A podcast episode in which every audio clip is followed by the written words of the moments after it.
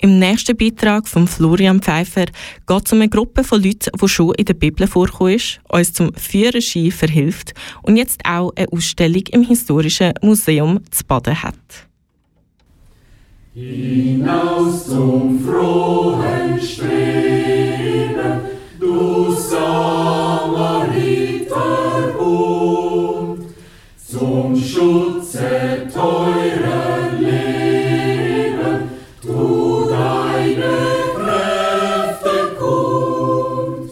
Samariterlied, geschrieben 1922. Samariter kennen die meisten von uns wahrscheinlich aus der Bibel wo der barmherzige Samariter einem schwer Verletzten geholfen hat. Aber auch da bei uns in der Schweiz gibt es noch Samariter. Wir haben den Schweizerischen Samariterbund. Er fördert den Einsatz von Freiwilligen im Rettungs-, Gesundheits- und Sozialwesen. Auch sorgt er dafür, dass Verunfallte und Kranke Hilfe und Unterstützung bekommen. Dann kümmert er sich noch um Leute, die sonst keine Hilfe bekommen.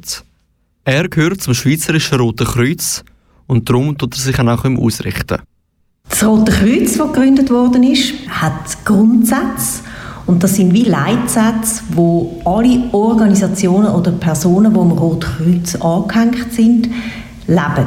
Und man hat wie auch eine Vereinbarung international und das ist Neutralität, Menschlichkeit, Universalität, Unabhängigkeit, Unparteilichkeit, Einheit und Freiwilligkeit. Das sind wie so die grossen Sätze und wenn sich jemand engagiert, dann sagt er wie Ja dazu, dass er sich denen unterordnet. Und der Samariterverein ist Mitglied beim Roten Kreuz.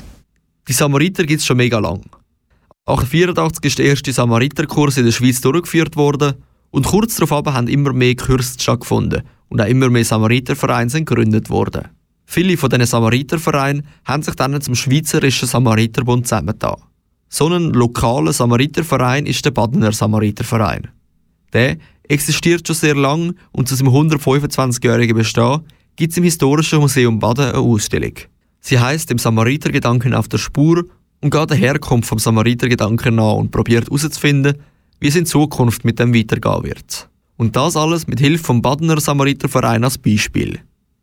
In 125 Jahren hat er auch schon viel erlebt. Spannend 1918 die spanische Grippe, was der Samariterverein dort gemacht hat. Das ist angefragt worden vom Gemeinderat, ob er nicht könnte Samariter und Samariterinnen zur Verfügung stellen für die Pflege der Grippeerkrankten. Auch haben wir dort eine Rechnung für eine Maskenbestellung.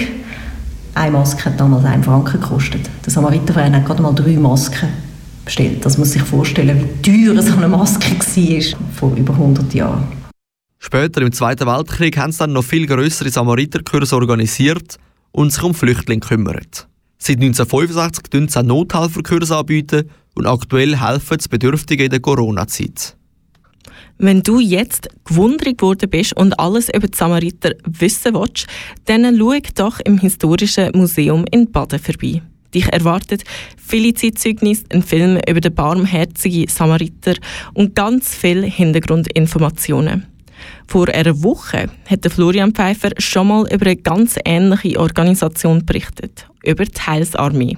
Wenn du wissen willst, was die genau anstellen und wie man einen Dämon austreibt, dann schau doch auf kanalk.ch nachher.